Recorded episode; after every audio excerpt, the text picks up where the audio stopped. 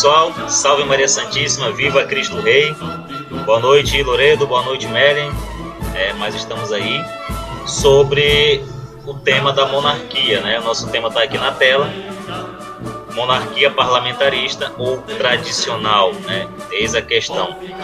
E para tratar desse, sobre esse assunto, é, nós temos aqui o presidente do Círculo Monárquico de São Luís, doutor Meren Saad, que também é advogado, está conosco aqui novamente. Boa noite, Meren, seja bem-vindo, cara. Boa noite, Max. Muito obrigado por me receber mais uma vez aqui no Carcarás. Já é de casa, cara. Temos também aqui a presença ilustre de nosso querido amigo livreiro José Loredo Filho, que é editor da Livraria Resistência Cultural e chanceler né, do, também do Círculo Monárquico de São Luís, é também membro aí do Círculo Monárquico aqui de São Luís. Seja bem-vindo, Loredo. Obrigado, Max. Uma grande satisfação estar aqui, ter atendido o teu convite. E vamos lá, vamos conversar. É uma honra, né, para o Carcarás receber a presença do nosso amigo Loredo aqui conosco. Eu acho que é a primeira vez, né, Loredo? Participa de uma live. De uma live, eu acho que é a primeira vez. É uma honra, cara. É eu digo mesmo. Sua presença. Também mais uma vez com o nosso querido amigo Meren. Então nós vamos fazer o seguinte, é, nós vamos conversar aqui sobre este tema que é um tema um tanto polêmico, né? É um tema que levanta algumas discussões, algumas questões, e para tentar esclarecer, colocar alguns pingos nos is, é que nós resolvemos é, fazer esta live. Monarquia parlamentarista ou tradicional. Então, é, vocês podem participar, todos vocês que estão nos ouvindo, aí pelo nosso chat, né? Mandem perguntas, mandem comentários, mandem sugestões que nós vamos é, ler aqui, né? Então, é a forma como vocês podem participar. Nós também convidamos a todos, é, vocês que não são inscritos, a se inscreverem aqui em nosso canal, né, no canal do Instituto Cultural Carcarás, para não perder os nossos eventos, nossos vídeos, o nosso conteúdo em geral.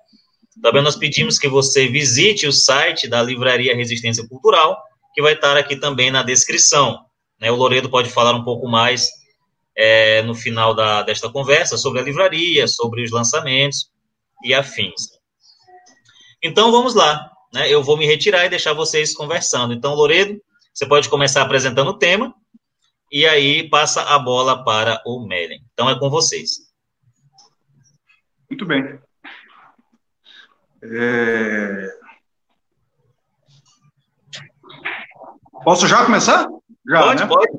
Fica à vontade. Tá é o seguinte, o, o, o Max, com sempre senso de oportunidade, convidou a mim e o Melin para fazer essa live para conversar sobre o seguinte tema: monarquia parlamentarista ou monarquia tradicional. O porquê disso? Porque semana passada é, o príncipe imperial do Brasil, Dom Bertrand, que é esse grande brasileiro que todos nós sabemos, todos nós conhecemos, é, recebeu na sede da, da Casa Imperial em São Paulo o, um dos líderes em São Paulo de uma instituição chamada Ação Orleanista. Essa instituição, esse grupo, que tem páginas na internet, etc., está é, defendendo, fazendo a defesa, está fazendo a defesa pública da monarquia católica e tradicional.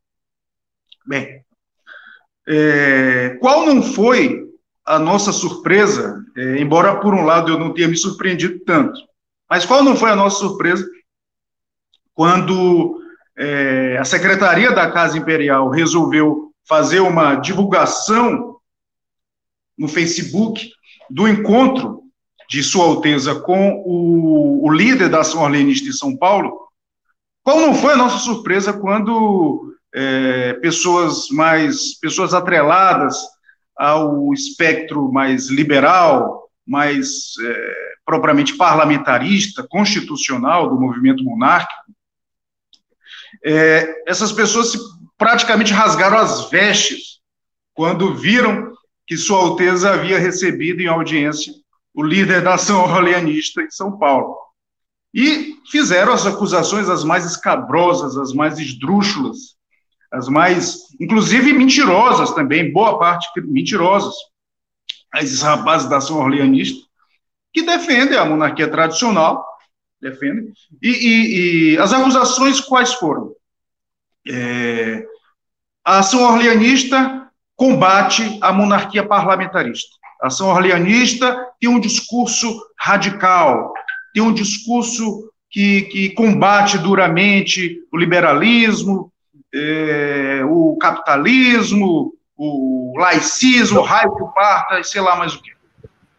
É, então, isso causou uma, uma, uma, uma, grande, grande não, uma relativa confusão.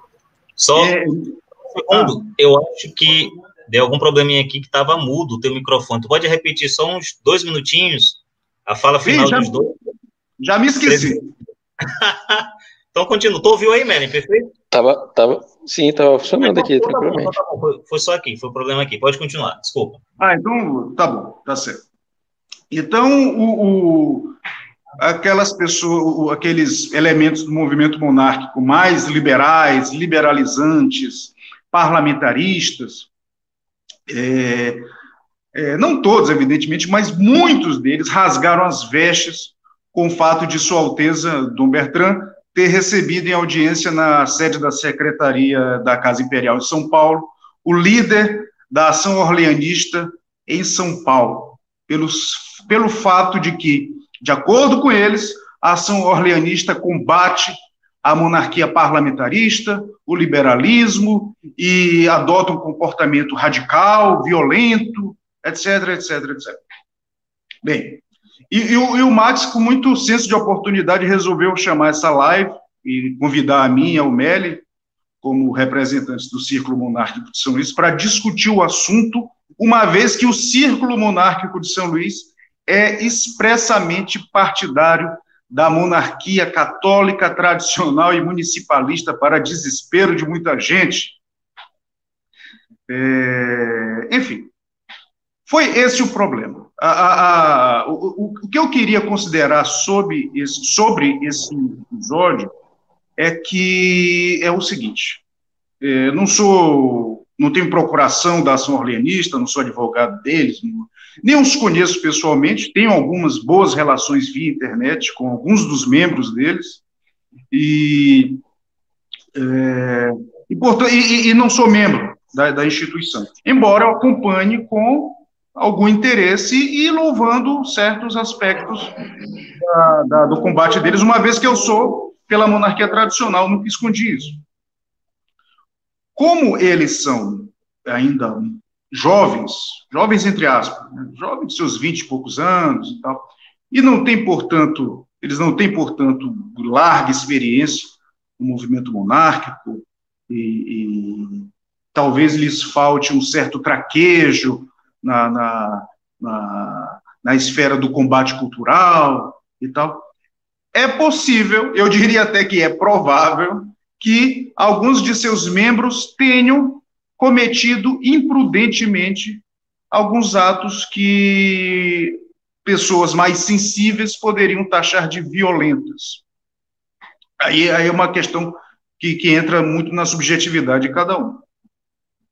O problema de tudo o problema de todo esse, esse embrólio que eu, que eu sumariamente aqui coloquei, é, é, expus, é, alguns pontos. Primeiro dos pontos é o seguinte: eu vi, eu tive acesso às acusações que muitos, muitos não, alguns líderes do movimento monárquico em seu espectro liberal, parlamentarista, fizeram a esses rapazes da ação orleanista. Eu acho que isso é uma tremenda uma tremenda sacanagem, uma, um, um, um, tremendo uma tremenda falta de, de, de caridade, de espírito de fraternidade. Acus, acusaram esses líderes do, do, do espectro parlamentarista e mais liberalizante do movimento monárquico, acusaram os alguns líderes da ação orleanista de criminosos, de bandidos, violentos. Ah, e, e, isso, é, isso é muito grave. Rola, é, é, eu vi até um dossiê envolvendo a conduta, envolvendo não, um ato que um dos membros da ação orleanista fez, incitando a violência e tal, uma besteira, um comentário besta de WhatsApp. Então, esse é o primeiro ponto que eu queria destacar sobre o assunto. O segundo ponto é que uma certa líder do movimento monárquico, cujo nome não vou expor aqui, é, simplesmente quis pautar os príncipes. Simplesmente quis, exigiu um certo áudio de WhatsApp, é, disse que entraria em contato com o doutor José Guilherme Beccari, que é chefe da secretaria da Casa Imperial, com o qual eu tenho muito boas relações, falo, falo com ele ocasionalmente, exigido do doutor Beccari uma retratação pública da Casa Imperial por ter recebido esse rapaz da ação orleanista. Ou seja, isso é um completo contrassenso e uma inversão da hierarquia da própria Casa Imperial. Nós não podemos pautar os príncipes. A rigor, não podemos pautar quem quer que seja. É, quanto mais os líderes, de fato, de direito do movimento monárquico. Esse é, esse, é, esse é um segundo ponto. Um terceiro ponto que eu queria destacar é que ah, estão colocando a monarquia tradicional católica como sendo algo absolutista é, ou autoritário. Nada mais falso, nada mais é, absurdo, nada mais é, patético, em certo sentido. Então, a situação foi essa que se verifica. Eu acho, eu vou passar a palavra ao Meli, acho que eu já falei demais de início. Eu, acho que eu já entreguei o jogo, já falei, já. Eu esculhambei todo mundo aqui. Meli, fala aí, esculhamba também. Não, mas para é, introduzir o tema, nada melhor do que uma bela de uma treta, né? Então, de fato, esse tema foi enxergado, ele foi levantado por conta dessa, dessa confusão que o José Loredo narrou. E o que mais me espantou, fora tudo isso que ele, que ele disse, foi que os, os, liberais de fato queriam pautar a, a Casa Real. E eles é, brigaram muito assim no, no, nos nossos grupos de organização, alegando que a Casa Real ela não ela não é a favor da monarquia tradicional. Coisa que nós que conhecemos os príncipes é, pessoalmente, né? É, e, e, já conversamos muito sobre esse assunto. A gente sabe que eles têm a monarquia tradicional como modelo ideal, apesar de que o modelo a ser alcançado em primeiro momento, como, como propostas básicas, né, seja modelo parlamentarista constitucional, pela praticidade política, né, pela praticidade do, do é, pela possibilidade né, desse, desse cenário que nós estamos vivendo. Pois bem, isso foi dito por nós, né, ah, que a monarquia tradicional é que era o, o modelo que a casa almejava para o futuro. E a resposta que saiu, salvo engano, hoje foi a melhor possível, né? A Casa Imperial emitiu um comunicado informando exatamente isso que eu estou falando, que o modelo tradicional é o modelo melhor, é o modelo, o modelo tradicional como é, desenhado por Santo Tomás de Aquino, é o modelo que melhor é, e, que melhor a casa se identifica, né, e que eles têm como o melhor modelo de monarquia. Porém, a monarquia parlamentarista constitucional é uh, o primeiro alvo, o nosso alvo, né, uh, por conta da conjuntura, política nacional, política internacional, questões de praticidade, é, entre outras questões. E a própria nota diz que ao alcançar a monarquia parlamentarista constitucional, sempre com debate aberto, oração, discussão e tentando convencer a população, devemos evoluir naturalmente para uma monarquia tradicional católica. É, isso encerrou o debate. Né? Todos aqueles que até ontem estavam dizendo que a gente estava negando que a promonarquia queria a monarquia parlamentarista, etc., agora mudaram o discurso para dizer que, ah, contem comigo para a primeira etapa, mas para a segunda eu estou fora. Pois bem, hoje a gente veio aqui para fazer umas, além desse relato, né, fazer um, um comparativo, um pequeno quadro comparativo sobre monarquia tradicional e monarquia parlamentarista. E se eu puder começar falando do modelo parlamentarista, e o modelo parlamentarista defendido pela casa, e não qualquer modelo parlamentarista, eu vou iniciar. Alguém, alguém se opõe? Vocês estão aí? Pode mandar brasa, cara. Tá, então, eu vou, eu vou iniciar falando sobre a monarquia parlamentarista, Loredo, e logo após tu trazes a tradicional. Entendeu? Deixa a gente assim, é, é, Max. Ótimo, Nós ótimo. três na tela. Eu, eu, acho mais. É, é, melhor de me concentrar. Parece que eu não estou falando com o espelho. É, então Tudo vamos bem, lá. vai lá. Qual é a proposta básica da Casa Imperial? A proposta básica da, da Casa Imperial é praticamente uma repristinação da Constituição de 1824. Repristinação né, é um termo que se dá para uma lei que ela não vai ser feita novamente. Né? Ela vai ser trazida à atualidade e sofrerá, logicamente, algumas atualizações. Os nossos queridos amigos liberais defendem a Constituição de 1824, mas eles é, ceifam algumas coisas dela, como, por exemplo, o Estado Confessional Católico. Eles dizem que a nova Constituição de 1804 ela não seria católica. Então, primeiro pontos principiológicos, antes de mais nada, antes de entrar na, na, na, parte, na parte prática.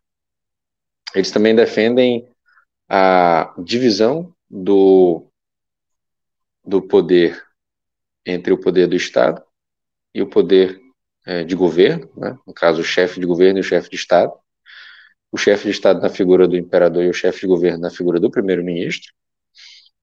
Este primeiro-ministro, que na Constituição de 1824 era um gabinete que era montado uh, juntamente com o, o imperador, né? ele, ele tinha participação ativa na, nessa montagem de gabinete. Essa monarquia atual que eles querem hoje, o primeiro-ministro, o gabinete, ele seria votado pelo Congresso no caso pelo parlamento. Então já tem certa modificação aí também nessa, nessa repristinação. E o poder moderador, que era o, a chave da nação, né?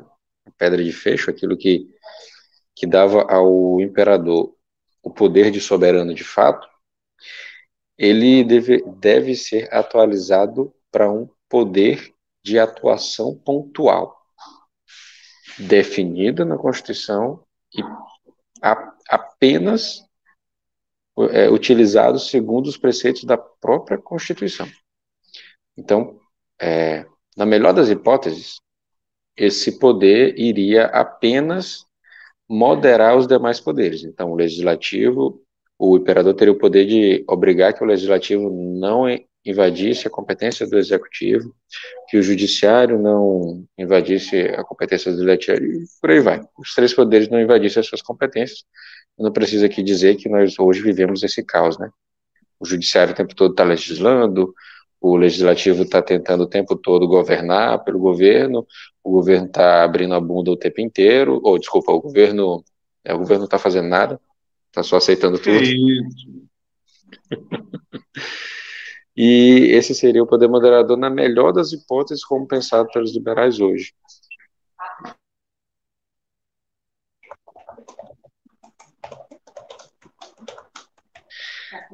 Fui, fui interrompido aqui por uma esposa um pouco zangada. Mas, enfim. Uh, o, o que eles querem hoje difere muito da Constituição de 1824, principalmente porque a Constituição de 1824, na, no que ela fala sobre o poder moderador, ela dá poderes é, acima, de, acima da própria Constituição, ao próprio imperador. Né? Então, o imperador lá, ele, ele não, não é subalterno a ninguém, não se sujeita a nada e não é responsabilizado por nada e nem ninguém. Né? A não ser Deus, no caso. Como por ser monarquia confessional, naturalmente pela doutrina, só Deus poderia julgar o próprio rei. Né? E casos, logicamente, casos excepcionalíssimos, o, o, por exemplo, se o rei viesse a vir ser acometido de, de alguma loucura, alguma doença mental, algo nesse sentido, ele poderia, logicamente, ser deposto dentro daquela, daquelas regras dinásticas, né, regras tradicionais, milenares, né, em, que, que acompanham toda a monarquia, naturalmente. Basicamente, nas questões práticas, nós teríamos um, um parlamento a ser votado de forma distrital é, por toda a população brasileira, cada ente federativo ia ter o seu número de parlamentares, pode ser feito através da proporção de sua população ou através da, do número igual para cada federação, como é com, com senadores, por exemplo. Ah, o Senado ele seria composto por notáveis, eu acredito que isso eles ainda não modificaram, né? ele ainda seria composto por notáveis, mas eu também não me espantaria se eles colocassem o Senado como eletivo também, certamente, a ser votado. Certamente eles modificariam isso. É, não teríamos mais títulos de nobreza, nem mesmo como era na, no Império, que era uma, uma forma de uma forma de premiar boas pessoas, né? Premiar boas condutas é, com títulos meramente é, é, nominais, que não davam direito nem poderes a ninguém. Acredito que mesmo esses títulos nobiliárquicos eles, eles sumiriam da, da nossa, do nosso ordenamento jurídico. E, bem, o primeiro-ministro seria aquele que iria é, governar, como governa o presidente, e o imperador seria aquele que comandaria o Estado, seria o representante do Estado e o representante da nação, até mesmo perante os outros, os três outros poderes. Mas ele estaria, sim, reduzido à qualidade de um quarto poder, que seria o poder moderador, e poderia até ser tutelado por eles. Como a gente vê hoje, por exemplo, a própria rainha Elizabeth, é, que teve até uma decisão dela revogada pela Suprema Corte é, da Inglaterra, né? Uma coisa assim impensável e absurda que isso aconteça. Enfim, o, essa a monarquia parlamentarista, ela basicamente é isso. Ela não tem uma, uma certa doutrina, ela é bem liberal. Ela é, ela, ela participa de praticamente todos os fundamentos da democracia liberal. Sofre os problemas naturais de toda a democracia. Ainda assim, teríamos governos locais, como temos hoje, com seus mesmos problemas, talvez até com maiores problemas, porque a nossa federação, até certo tempo atrás, ela sofreu uma influência muito grande, muito maior da União do que ela sofre hoje. Né? Hoje, por, por conta mesmo dessa pandemia, Poder, os poderes da União foram totalmente diminuídos com relação aos estados, né? absolutamente nada que o presidente faça atinge os estados. Aparentemente, nós atingimos agora a maturidade do nosso federalismo por uma decisão judicial, mas é, atingimos. E justamente no momento em que houve uma modificação da ideologia é, que preside a União, mas enfim. É, esse é um modelo parlamentarista constitucional, é um modelo prático, no sentido de, de eleição, de democracia liberal. É um modelo que pode ser utilizado para o bem, pode ser utilizado para o mal, ele não tem certa moralidade. Esse modelo é o mesmo do Canadá, é o mesmo da Espanha, mesmo da Inglaterra, de tantos outros países aí. E, bem, ele não ele não serviria no meu entender, para algo que a gente almeja muito, que seria uma renovação política brasileira, não só no, nos cargos eletivos atuais, mas também naquilo que tange o judiciário, né? que apesar dos príncipes é, aceitarem a ideia de irremovibilidade dos, é, dos juízes, a tutela das decisões judiciais abusivas e o recurso ao rei, né, é algo que ajudaria a resolver certos problemas do nosso próprio sistema judiciário. Mas é, eu acredito que eu falei já boa parte do, daquilo que é a monarquia parlamentarista, não tem muito mais o que se falar. Né? A, a gente acho que pode perder um tempo muito maior e muito mais bem gasto com a monarquia tradicional. Que aí eu passo para o Loredo para ele apresentar em linhas gerais e aí a gente entra um pouco mais no debate. Tá certo. Vocês estão me ouvindo bem? Estão? Tá bom, aqui tá bom. Eu, eu só queria é, fazer uma, um pequeno adendo à exposição do Meli sobre a monarquia parlamentarista. É que o seguinte, a rigor, a no, o nosso período imperial não foi é, uma típica monarquia constitucional parlamentarista de hoje, não, não foi. Foi uma espécie de monarquia semi-parlamentarista mesmo. Porque, e, que é um regime muito bom, um regime parlamentar, a monarquia parlamentarista é um excelente regime, e a nossa monarquia semi-parlamentarista, de 1822 até 1889, foi um regime ainda melhor ainda conquanto não fosse o ideal. Mas é, era um regime também muito bom.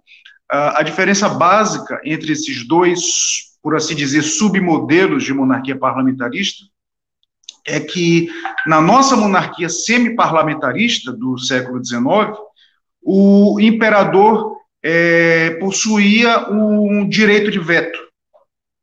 Ou seja, ele, ele, além de chefe do poder moderador, era também o monarca chefe do poder executivo e em seu nome era exercido o governo através do primeiro do presidente do Conselho de Ministros. Então só para ficar, só para situar isso, vale dizer, na prática era o seguinte: enquanto que na, nas monarquias parlamentaristas de hoje a verdade, entre aspas, política é ditada pelas maiorias, fruto do, do, do, que, do, do, do resultado das eleições, na monarquia semi-parlamentarista do nosso período imperial, é, a, entre aspas também, verdade política, era ditada não completamente, não absolutamente, mas em larga medida pela atuação do chefe de Estado, do imperador que era chefe de dois poderes. Enfim, vamos encerrar isso.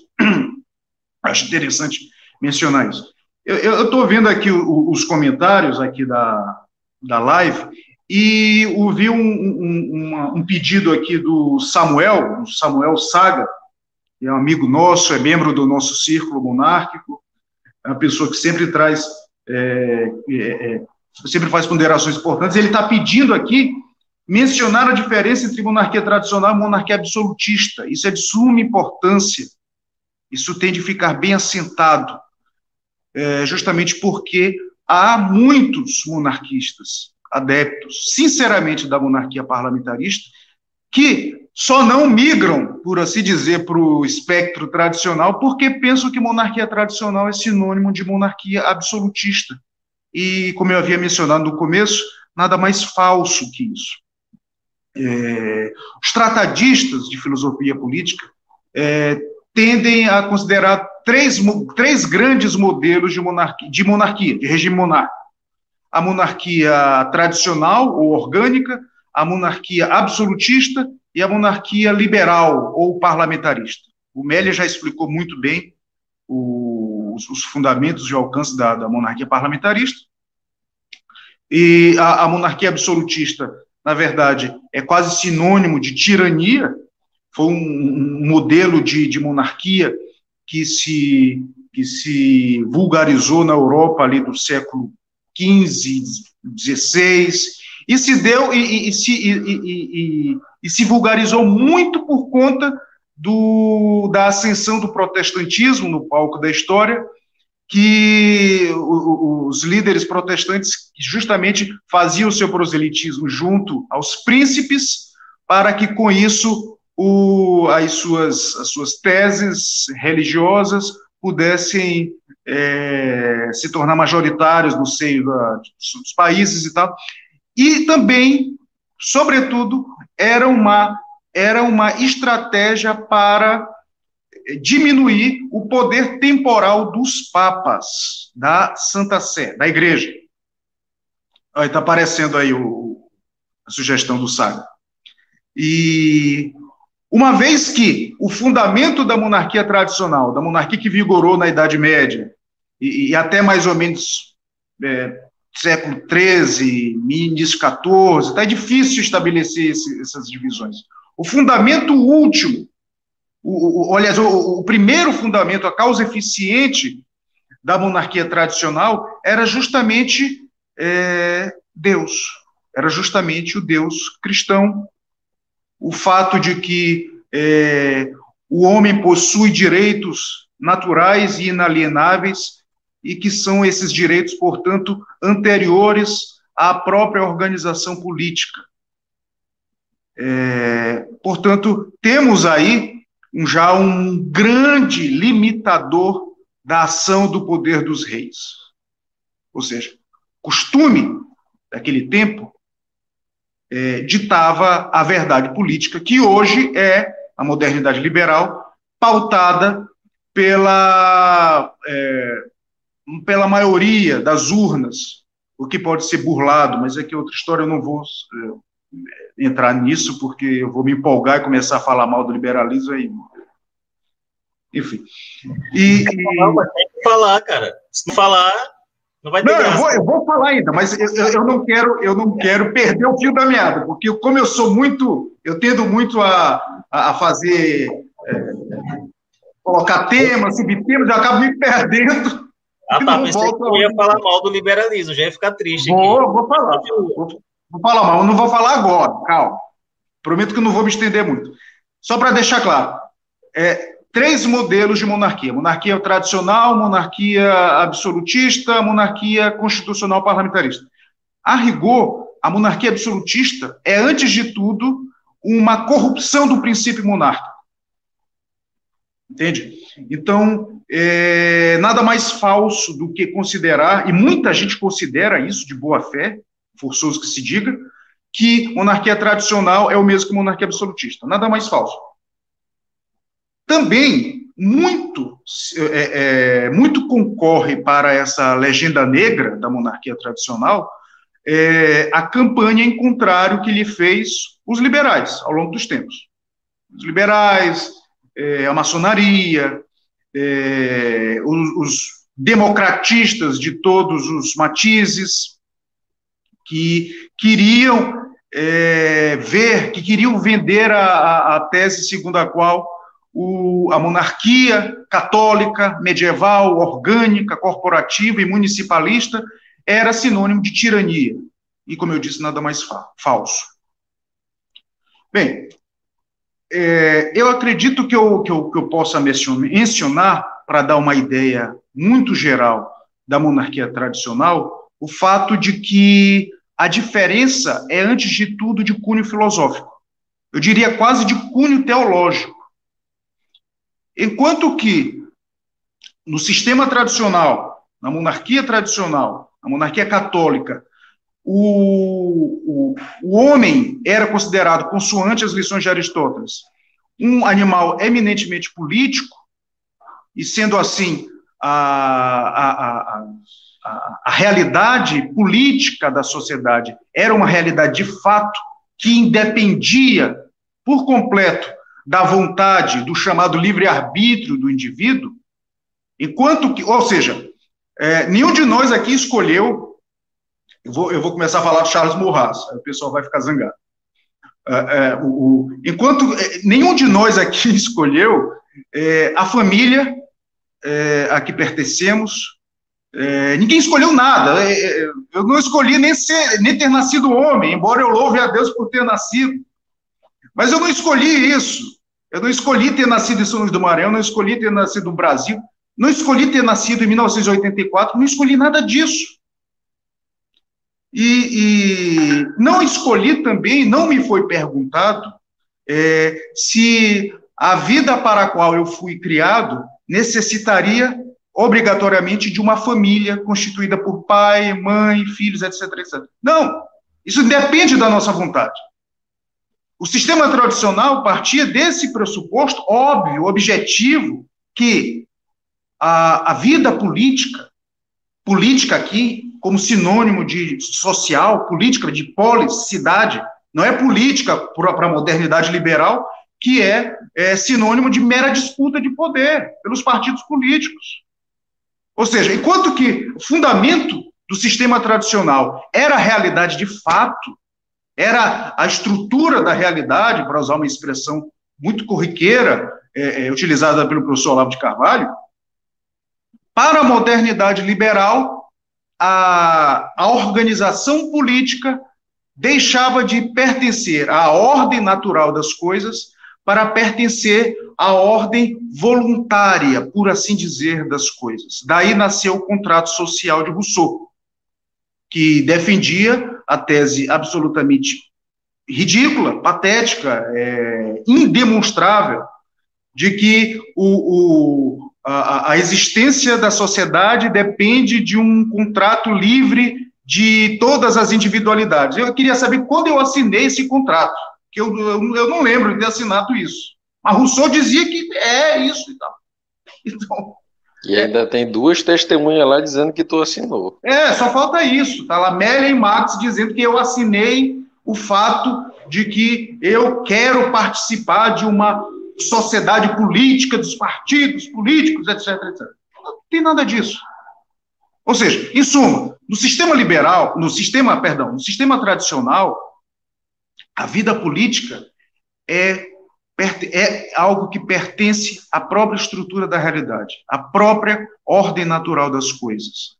É, independe da nossa vontade.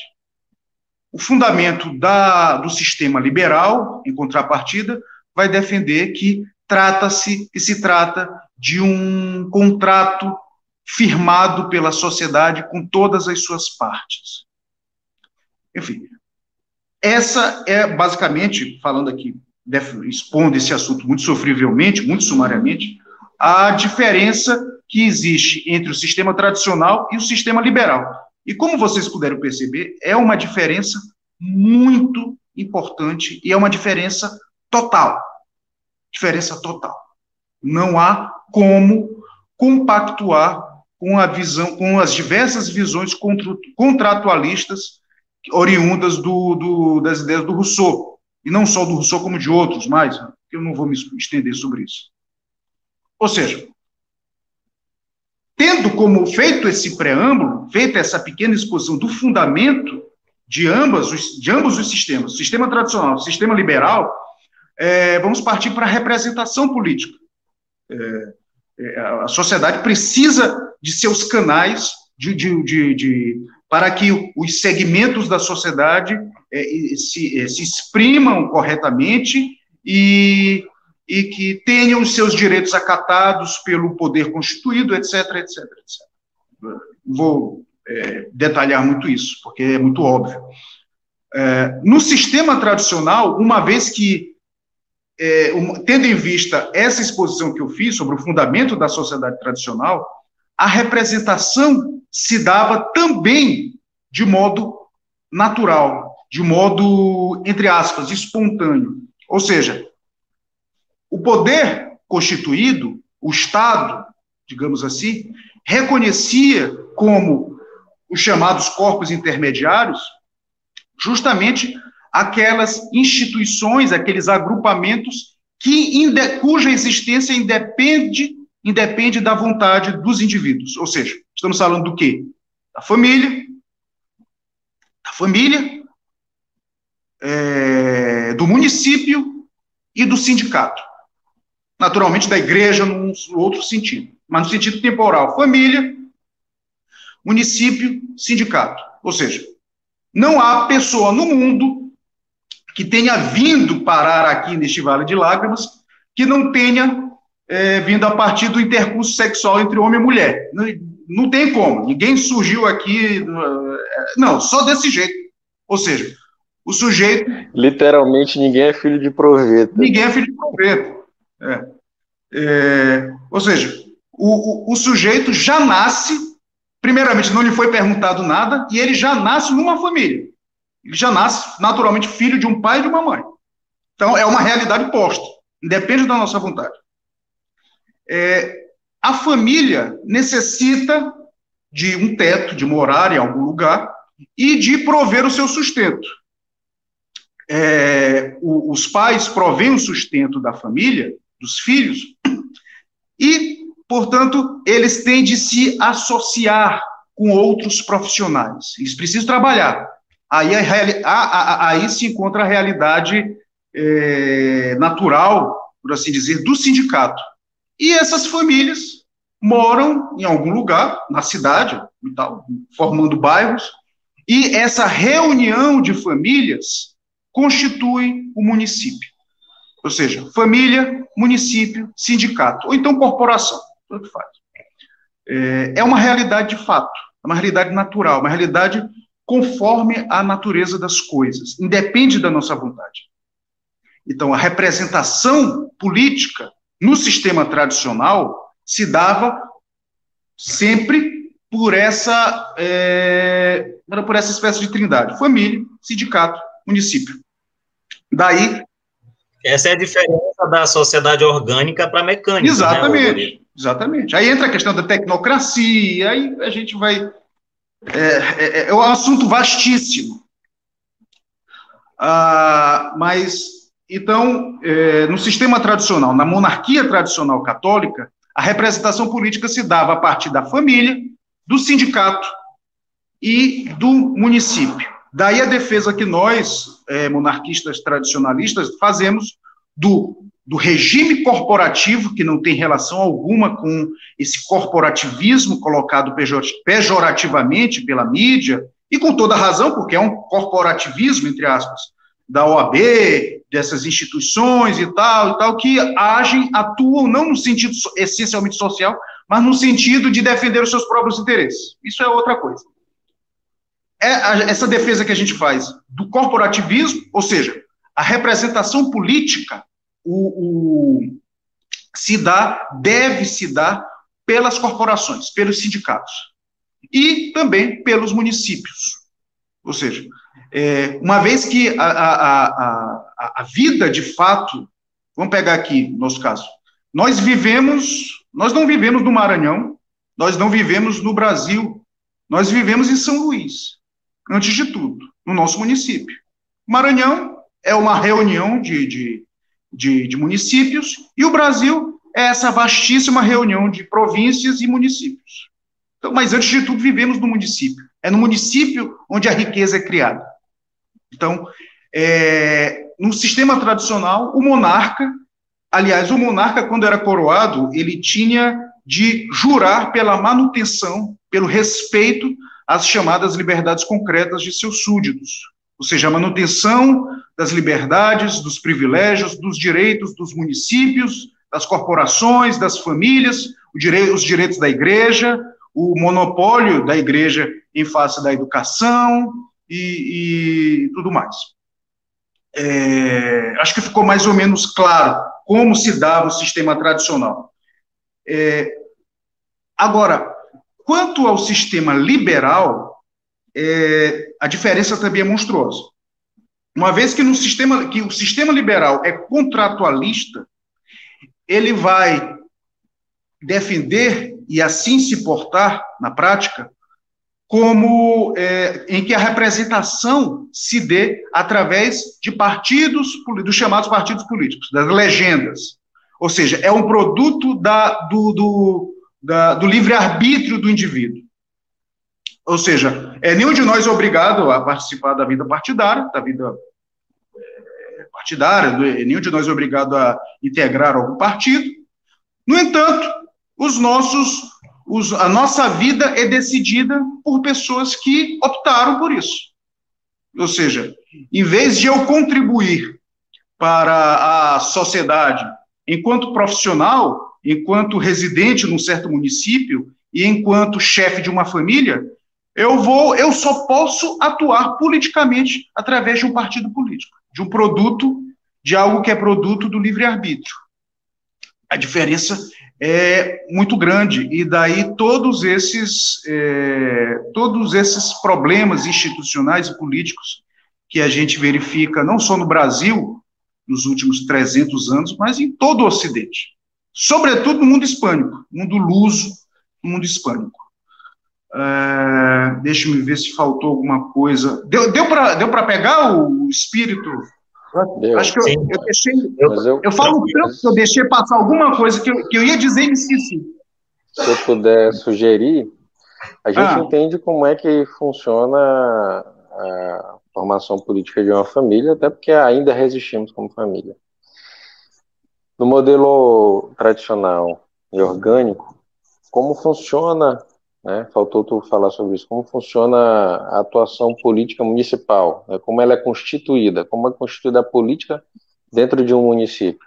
Era parecida com a nossa? Tem diferenças? Isso aí ficou faltando. É, a, a, diferença é muito grande, é brutal também. Porque é, no sistema liberal, a, a, a, monarquia, a monarquia, perdão, o município praticamente se reduz a uma. Como é que eu posso dizer? A uma, a uma extensão do poder central. É, o município não é considerado, no sistema liberal, uma realidade de direito natural. Ele é uma criação, uma ficção jurídica, por assim dizer, do poder central. O único poder que existe, a rigor, evidentemente, é o poder central. Enquanto que no sistema tradicional, o município era considerado uma realidade de direito natural, produto da própria realidade das coisas, enquanto é, reunião de famílias e, e, e em cujo seio se dava a integração dos sindicatos ou corporações. A diferença é muito grande. Qual, qual é o problema nisso? Quanto mais a gente distancia o, representantes de representados, tanto mais problemas políticos de toda a ordem, por sinal, podem ocorrer. É, enquanto que no sistema tradicional o município detinha uma completa independência política e financeira, no sistema liberal o município é, é essa, essa construção abstrata, essa construção jurídica de, de algo que, ao fim e ao cabo, não tem lá muita importância na, na, em toda a organização política. Virou já clichê, virou já lugar comum a gente é, falar no, sei lá, no prefeito que vai com pires na mão pedir dinheiro, seja para o governador do estado, seja para o presidente da república, o governador também vai lá pedir dinheiro. Ou seja, ele, o sistema liberal vai inverter a pirâmide é, o, o, município devia ser essa realidade de total independência política e financeira. O município devia ser muito rico. A verdade é essa, devia ser rico.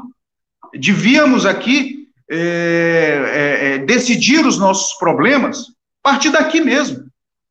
É, se eu puder, se eu puder fazer um, um adendo no, no relação. A gente está com quantos, quantos espectadores aí? Tem 10? Tem, eu não estou acompanhando. Tem 16 agora. 16. Eu, vou perguntar e vocês vão respondendo aí nos comentários se algum de vocês já assistiu um seriado chamado Gilmore Girls.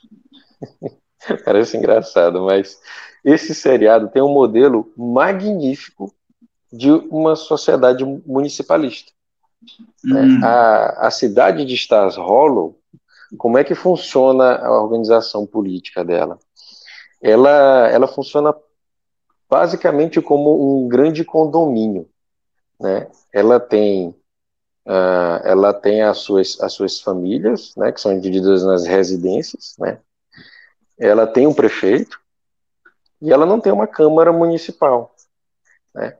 Ela tem reuniões como, como as reuniões de condomínio. Toda, todas as quintas-feiras se reúnem as, os chefes das famílias, né, as, as pessoas que querem participar das reuniões, para decidir os rumos da cidade. Um próximo festival, como vai ser feito, uma nova normativa interna é, da, da, de construção, é, é, como alguma forma de angariar mais recursos, por exemplo. Vez ou outra, eles fazem grandes brechós, né? É, as, todas as pessoas da cidade se unem e doam roupas, é, coisas antigas e tal, e fazem propagandas em outros municípios próximos, para que eles saibam que vai ter um grande brechó de roupas, coisas sendo vendidas bem barato. E essas, uh, essas, essas vendas, né, todas são revertidas para o cofre municipal. Havia uma, houve um episódio que eles queriam construir uma ponte por cima de um, de um riacho. E eles fizeram um grande brechó para angariar recursos para poder construir essa ponte. Né, fora uh, as questões, uh, fora os, os, os impostos que são pagos naturalmente, né? Quando a sociedade pretendia algo um pouco maior, eles se reuniam e descobriam, é, inventavam ou, ou, pensavam em algo para poder, é, é, às vezes um festival, né? às vezes todo mundo se juntava para fazer um festi grandes festivais de comida, então todo mundo doava um pouco de comida, tinha as pessoas que plantavam, etc. A, a, tinha uma coisa curiosa também, que a sociedade ela tinha é, os, os anciões, é, o Stas Rolo uhum. tinha um grupo chamado os Anciões, que eram pessoas já de muita idade, acima de tantos anos, e que eles definiam as coisas mais sensíveis da cidade, como por exemplo, é, houve uma, uma é, tinha uma, uma compra de uma casa por uma uma pessoa queria comprar uma casa, né? E essa casa, ela, o proprietário da casa tinha falecido e ele não tinha deixado herdeiros. Então a casa, em tese, ficaria para o município. Quem poderia decidir sobre a venda dessa casa era só e somente os anciões. Né? Os anciões poderiam autorizar ou não essa venda dessa casa. Então, assim, é, é o seriado, já é antigo, não sei como é que tá. Hoje ele, ele tem uma, uma linha um pouco progressista e tal, mas nesse quesito de organização política da cidade, ele é um case de uma sociedade municipalista tudo é resolvido dentro da cidade. Inclusive, é, é, muito engraçado como até mesmo alguns problemas que nós, tradicionalistas, é, distributistas, é, identificamos, eles identificam nesse seriado. Como, por exemplo, eles têm horror a shopping centers e a grandes supermercados. Né? Eles não querem de forma alguma que aconteça essa concentração é, é de, de, de, lojas e de loca, em um local só, com uma, concentra uma natural concentração de renda ali, né? Isso, isso atrapalha toda a, a toda a distribuição de renda na, na, na cidade o, o, e a, a, naturalmente também a, distribuição da propriedade. Né? E é um, se eu pudesse contribuir com o entendimento da organização política de uma sociedade municipalista, eu digo a vocês, assistam, o seriado é muito bom, né? É, é, é, ele mostra os cotidianos de uma família que é desestruturada, que tem sérios problemas, é, mas que é, na época não era, não tinha essas, essas questões que nós temos hoje, né? Qual é o nome? É Gil, Gilmore Girls. Vou anotar aqui para ver se é bom mesmo. É, Gilmore Girls, é. Eu, eu, eu gosto muito. É uma série de menina, eu digo logo. Tá? Confesso a vocês. Ah. Não tem, não tem viking, não tem arma, não tem. É um seriado de menina. Né? Agora sim, tem uma coisa única nesse seriado que é nossa, né? Lá tem um trovador na cidade. A cidade tem o seu trovador, que é o cara que para nos uhum. cantos para cantar música e ganhar o seu ali. E ele é o, único trovador autorizado na cidade de Stasrolo, que ele também precisava ser autorizado pelos anciões. Essa é uma contribuição para uma. É interessante porque é como disse o Loredo, é natural, é orgânico, né? Isso, Isso é como se tu deixasse o, o, o, formigueiro se reconstituir. Ele vai se reconstituir de uma forma orgânica. Se hoje sumisse o Estado brasileiro e nós ficássemos sem o Estado brasileiro, a sociedade ludovicense ela iria se organizar para ser autossustentável. A gente não ia se engolir, se matar e morrer. Né? Porque naturalmente. Isso, com certeza o Estado robesiano, né, de todos contra todos, isso aí é balela, né?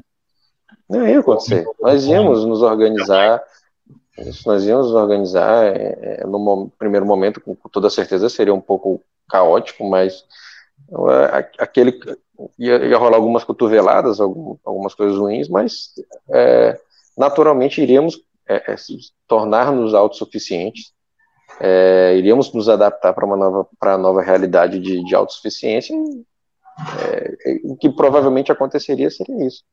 Né? Então, assim, não tem vereadores na, na, na cidade, né? nessa cidade de Tasrola, não existe, a única eleição que existe é a eleição de prefeito, né? e o, o, o, próprio prefeito lá era o prefeito que ele era sempre ele que era eleito, porque fazia muita diferença. O prefeito ele era basicamente um, um organizador mesmo, assim, ele não, ele não empenhava tudo, era decidido pela, pelas famílias, né? Então, tinha que fazer uma obra, não era ele que decidia, ele, olha, alguém propôs uma obra, eu estou botando aqui para a gente votar. Ou ele próprio propunha uma obra e botava para votar. Alguém solicitou uma alteração no código de trânsito, vamos, vamos votar. E aí fazer a explicação, fazer a conversa, e por aí. Beleza, tem, muita, tem muito exemplo interessante na cultura pop é, sobre isso, né? É, sobre monarquia, sobre questões medievais. Eu recomendaria o jogo The Witcher, é, é bem interessante, sobretudo The Witcher 3, para quem quiser, né? Para quem gosta de jogar e tudo. É algo assim espetacular nesse sentido. Tem o, o, Douglas Martinelli lembrou aqui também do Senhor dos Anéis, né?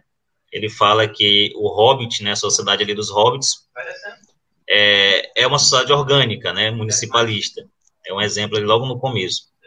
E pegando esse gancho, né, já que tem a ver, creio eu, tem uma pergunta aqui do nosso querido amigo, deixa eu ver cadê ele, Janilson Carvalho, e ele diz o seguinte, vou colocar na tela aí, uma pergunta muito simples, objetiva. Isso é herege.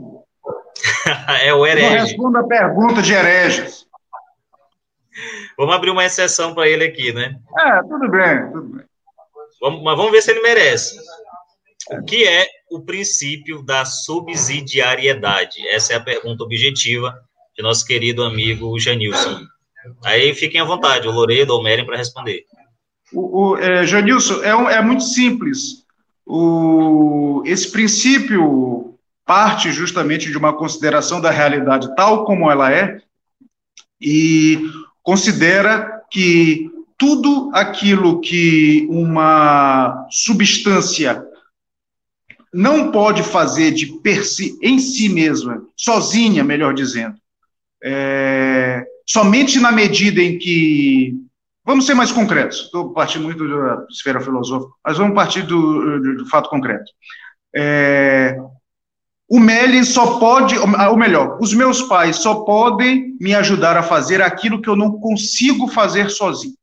Transferindo isso para a esfera política, institucional, quer dizer o seguinte: é, um bairro só deve fazer aquilo que uma família não pode fazer sozinho.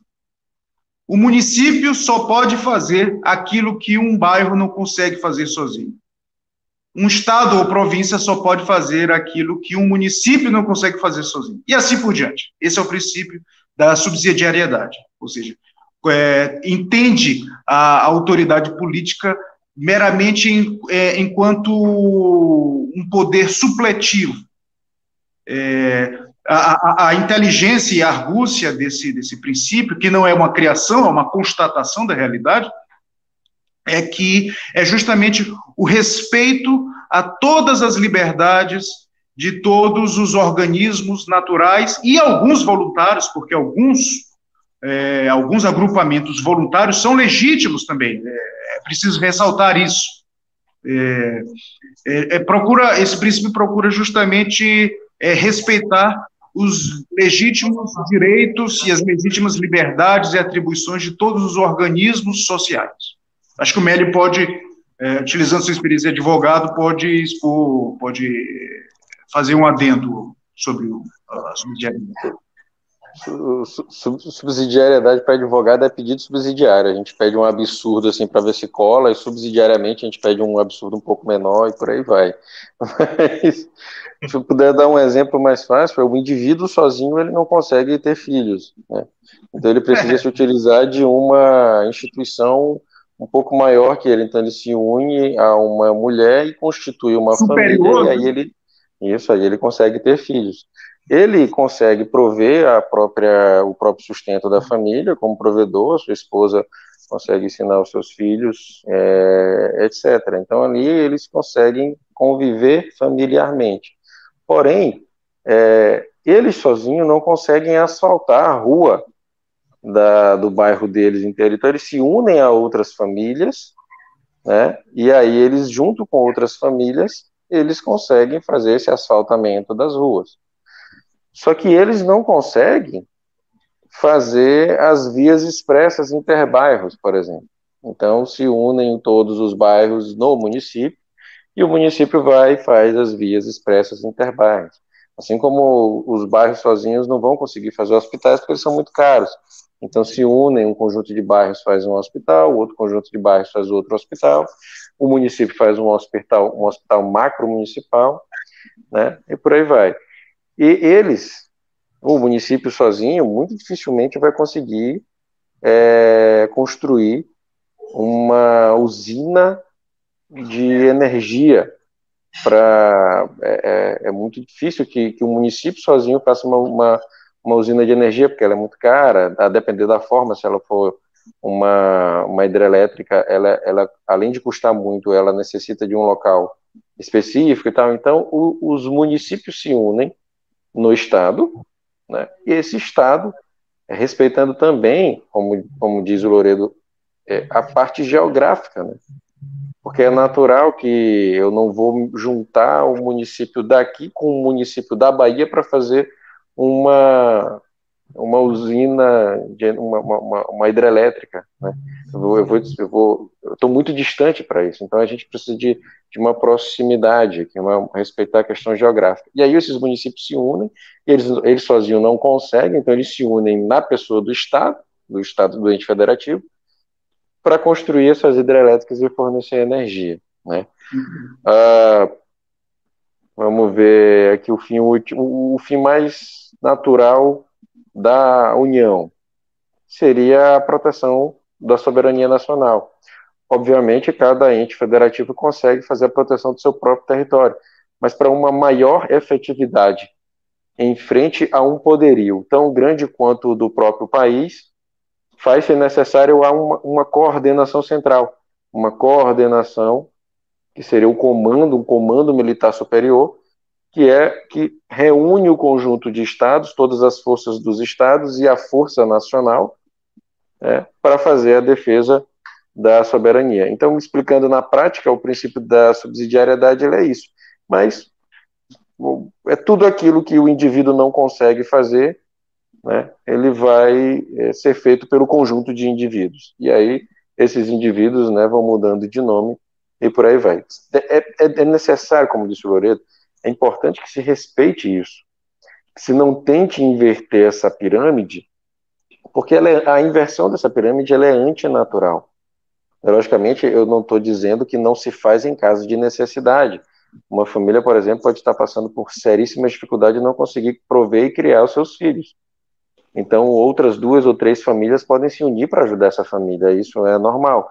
A, a, a, a, obrigação natural é que a família consiga fazer isso mas se há um certo problema, né, uh, ou podem outras famílias se unir para ajudar. Mas é importante que seja dado essa responsabilidade a essa família, porque isso também vai ser um direito desta família. O direito da família, por exemplo, de educar os seus filhos, ela é, ela é tanto responsável quanto ela tem o direito e é soberana nisso. Então, quando eu respeito essa instituição, o conjunto dessa instituição é muito mais forte do que aquele que tem a pirâmide invertida. Eles sozinhos são independentes naquilo que eles conseguem fazer, e eles em conjunto né, são um, um, um conjunto, um bloco, um, um bloco para tudo que tu puder imaginar, muito mais forte. Porque é orgânico, é natural, é assim que nós, que, que nós devemos ser, é assim que nós devemos almejar. Queria mandar aqui um abraço é, para todos os conservadores aí da Bahia. Tem um pessoal da Bahia que está nos assistindo. Fizeram um comentário bem legal aqui, inclusive. Queria mandar um abraço para esse pessoal. Abração. E eu queria pegar um adendo aí no, na resposta ao nosso querido amigo Herege, antes dele ir para a fogueira. Eu acho que ele precisa, né, dessas respostas. Talvez ele se arrependa. Bom, é, o Loredo, José Loredo falou de forma mais direta, é, citando alguns exemplos sobre o princípio da subsidiariedade. O nosso querido doutor Meren falou de uma forma mais técnica, jurídica, e eu queria ressaltar um outro aspecto que, se me permitem, eu acho que, que seria interessante, que é a questão familiar, né? É, o princípio, o princípio ele se desenvolve, digamos assim, na sua essência, numa sociedade orgânica, é, jamais numa sociedade mecânica. E aí qual é a diferença? De forma bem sucinta, uma sociedade mecânica é o extremo oposto, uma antítese de uma sociedade orgânica, que é o que nós estamos descrevendo aqui, né, que é o que a monarquia é, tradicional deseja. Na sociedade mecânica, as coisas dependem de um teorizador, digamos assim, né, um burocrata, que ele concebe a priori uma série de leis, de, de, de peças, né, como uma máquina, né, por isso que é mecânica. Ele se coloca como organizador que vai teorizar esse novo mundo de acordo com os seus interesses, né.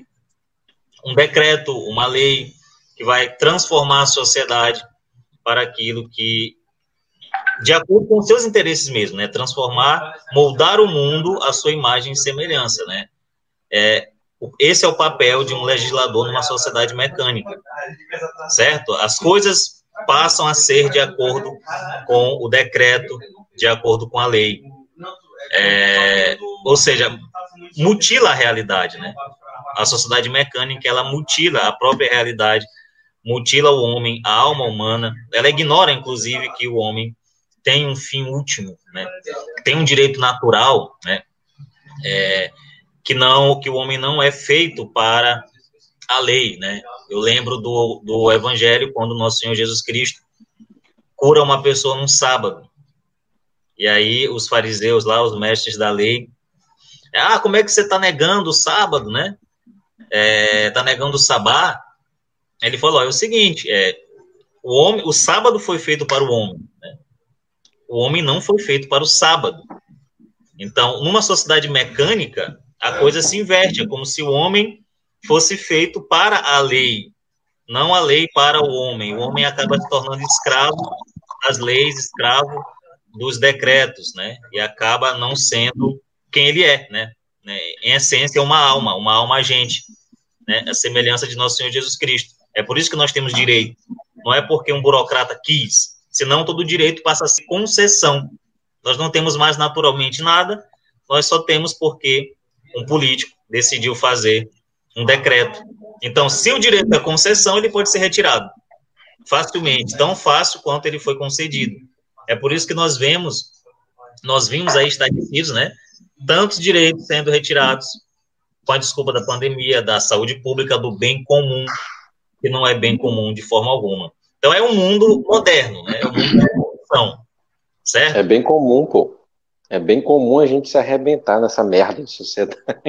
Exatamente. É o, é o que o, José Pedro Galvão de Souza chama de Estado tecnocrático, né? É exatamente isso. É o, é o que é fruto de uma sociedade de massas que é individualista. E aí que mora a diferença com a sociedade orgânica, que a sociedade orgânica não é individualista. Ela é uma sociedade que se espelha no modelo familiar. Né? As, toda a civilização cristã ela toma a família como uma instituição que hum, é, não é puramente doméstica, né? de índole privada, como nos diz também o professor Ibsen Noronha, no seu artigo que está no nosso site, Carcará, sobre a monarquia tradicional. Né? Ele explica isso muito bem, que a família é o que propulsiona quase todas as atividades políticas, sociais, financeiras, profissionais, tudo tem base na família, como o nosso amigo José Loredo começou explicando. Então, não poderia deixar de ser assim. Oi? Não poderia deixar de ser assim. Não poderia, uma vez, que, uma vez que a família é constitutiva da própria realidade das coisas. Perfeitamente. Então, é a, célula, né? a própria propriedade, né, ela é familiar. Ela não é individual, como querem os liberais. Não é individual, é familiar. Por quê? Porque o que, que é a casa? direito à herança e tudo mais. Isso, a casa é um símbolo da tua família. Exatamente. Entendeu? Tu constrói a casa para isso. E tu vai repassando essas coisas, né? Não, não é por voto, não é por eleição, não é por escolha, como tu bem falaste, ô Loredo. Tu vai repassando. Tu nasceu numa família, recebeu essa tradição, né? Por herança. Tu recebeu essa cultura. É, as artes, é, acontece, acontece assim, né? Com as artes. O que, que foi Mozart, né? É a transmissão dos talentos, né? E aí nós temos muitos exemplos, né? a transmissão dos talentos, a transmissão da propriedade, a transmissão da, da, da fé, da cultura. Então, é, então é isso, uma grande família, né? O, o que que era os feudos, né? Uma grande família, né? Exatamente. Exatamente. O Estado ele era uma família, governado por uma família, que é o que nós chamamos de família real. Por isso ele não era eleito, ele recebia já é, essa herança, né? É, isso, era um, isso, é, isso, isso a rigor, era um, é, em verdade, era um, corolário do fundamento familiar da sociedade. Ora, se, se a, a família é o, a base da sociedade, nada mais natural, nada mais conveniente que uma família delegada dessa sociedade, que é uma sociedade de famílias, governe a nação. Então, é, é, é apenas isso, não se trata de, de, é, de dizer que, de considerar que tal família é superior, num sentido pejorativo, às outras famílias. Não, não, não. É, pode ser superior temporalmente, circunstancialmente. O, o, o homem é desigual, as pessoas são completamente desiguais, há diferenças de todo tipo, de mérito, de caráter, de inteligência, diferenças biológicas, de todo tipo. Isso é um fato da natureza. Diz então, o. Rapaz, se eu puder fazer um adendo aqui, eu, eu parei aqui. A justiça. Não, a justiça perfeita é a perfeita injustiça. Né? Não há justiça não, perfeita. Não há igualdade para Vocês estão, vocês estão escutando? Alô? Sim. Ah, é só, eu posso só concluir aqui o raciocínio? Opa, perdão, é, perdão, perdão, mas... Não, não, nada, só, só para concluir, né? É, é, juntando a isso que o Loredo é, falou, então, essa organicidade né, não é fruto, só para deixar de é, contratos né, que, que os estados faziam, as famílias faziam, não. É tudo o, o esse princípio da subsidiariedade, ele é, é, é, como se realmente fosse uma família, uma preocupação com o outro, né? Porque o outro faz parte da minha família. Nesse sentido, eles estão sob a tutela do rei, né? É, que, que assim como a gente busca suprir as necessidades de um inferior, a nossa família, uma pessoa que está doente, está precisando de ajuda, o rei ele estava ali é, é, dando tutela a quem precisasse, né? As partes mais inferiores nesse sentido de dificuldade, de estar tá passando por algum aperto, alguma coisa. Então, para isso serve o rei. E aí vai se buscando um equilíbrio para preservar o bem comum, para que nenhuma parte do corpo seja rejeitada, tenha os seus direitos garantidos, tenha o seu apoio garantido. Né? É isso. Mary? Eu, é, não, é, eu acho que a gente pode avançar um pouco. A gente falou muito bem sobre a parte do município. A gente já falou junto do, do quesito família, o, o Loredo podia falar para a gente sobre as corporações, de uma forma breve, não é tão complexo, né? Fica mais, mais fácil. O, esse corpo intermediário aí. Eu acho que. Da, da autenticidade. Como nós já estamos é, em uma hora e 14 minutos. Aí não, me dá mais tempo aí, me dá mais tempo aí, me dá não, não, não. Eu peço que... Quatro horas, não, quatro vá, horas vai, vá, vá, vá, merda, tu, tu quer tomar uma, pode tomar aí, Bebe Aí, conversando com a gente. A gente pode fazer o seguinte, nessa, nessa reta final, né? É, o Loredo responde essa, essa questão do Mary, do Mary bem, bem sucinto. Tem a, tem a parte mais importante ainda. A gente o, vai o pegar... Isso, exatamente. Aí a gente vai pegar as perguntas aqui, né? Para fazer um, um bate-bola aqui, um jogo rápido, né? Eu faço a pergunta, vocês respondem de formas sucintas, breves, para a gente já se encaminhar para o final. Tudo bem? Vai. Então vai. Então, então fala falando. rapidamente sobre, o, sobre as corporações. Isso. A gente já fala sobre o, a parte do catolicismo? É, depois Não, das corporações. vamos para o catolicismo, porque tem umas perguntas aqui e a gente já encaixa. Tá. Sim, sim, sim. Já fala é, as duas juntas, então, Loreto. É, é, é, do mesmo modo que a família é de direito natural, porque pertence é, à própria realidade das coisas, e o município é, é, é igualmente de direito natural, é, existe também o, a, a, a, a existência da, do sindicato ou da corporação, ou seja, o agrupamento de pessoas ligadas por é, interesses profissionais próprios, ou seja, uma, um agrupamento de sapateiros, um agrupamento de dentistas, de advogados, de médicos, de, de é, pois é, pois é. A gente ainda não falou do rei. A rigor, na monarquia, o rei é o menos importante. É, é o que manda menos. É o, me... o rei é só a tampa da panela, é só isso.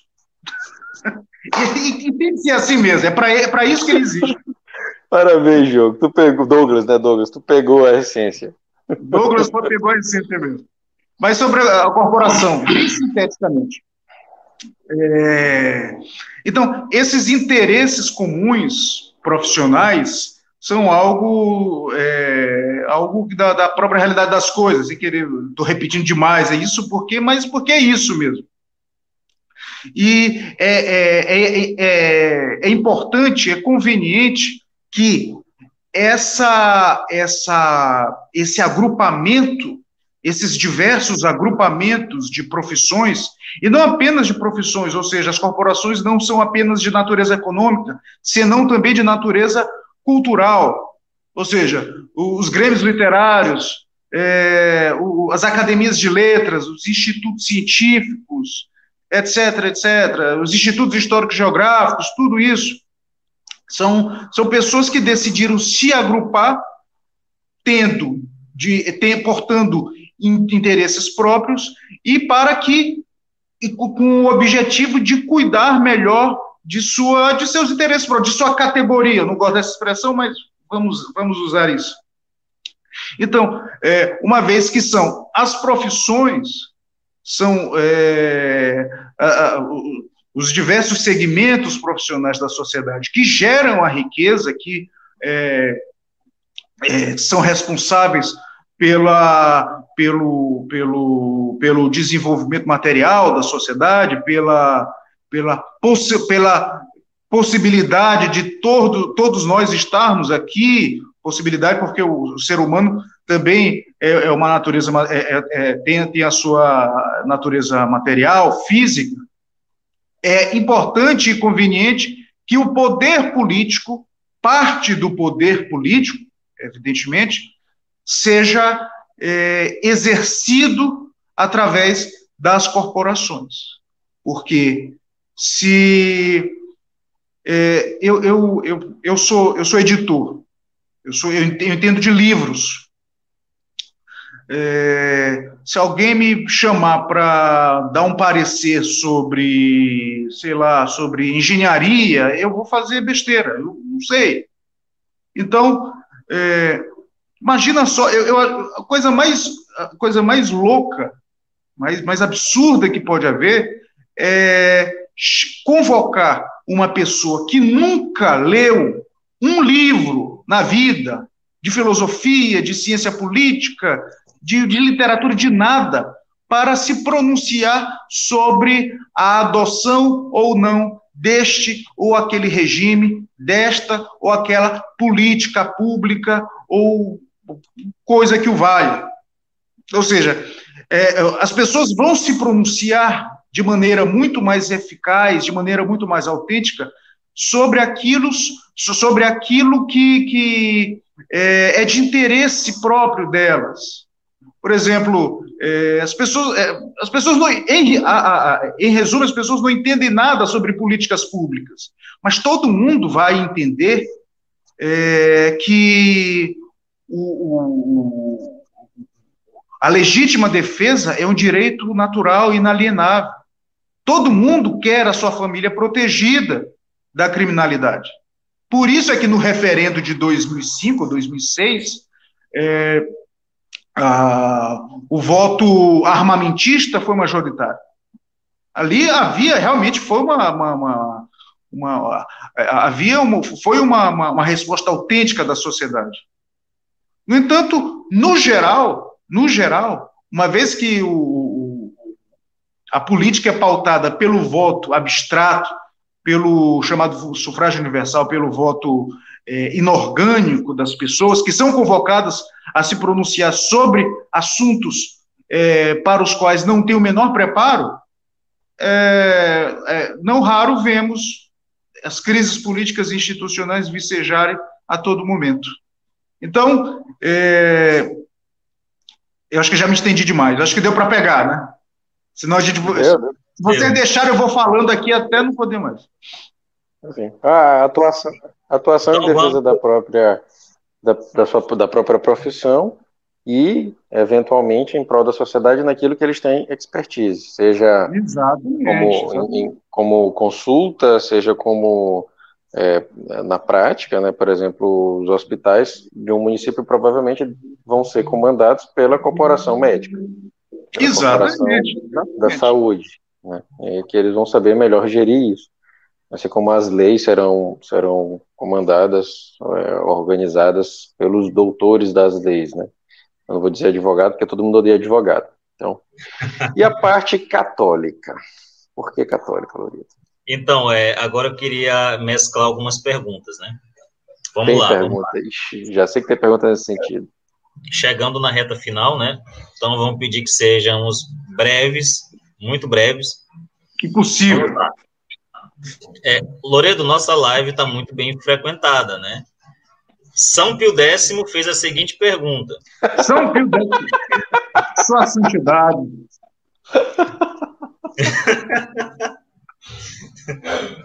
São Pio X. tá São Pio X fez a seguinte pergunta. Vocês também são católicos ou aderem apenas ao distributismo de Belloc? Ah, o Ô, Max, santidade, é o... claro que eu sou católico.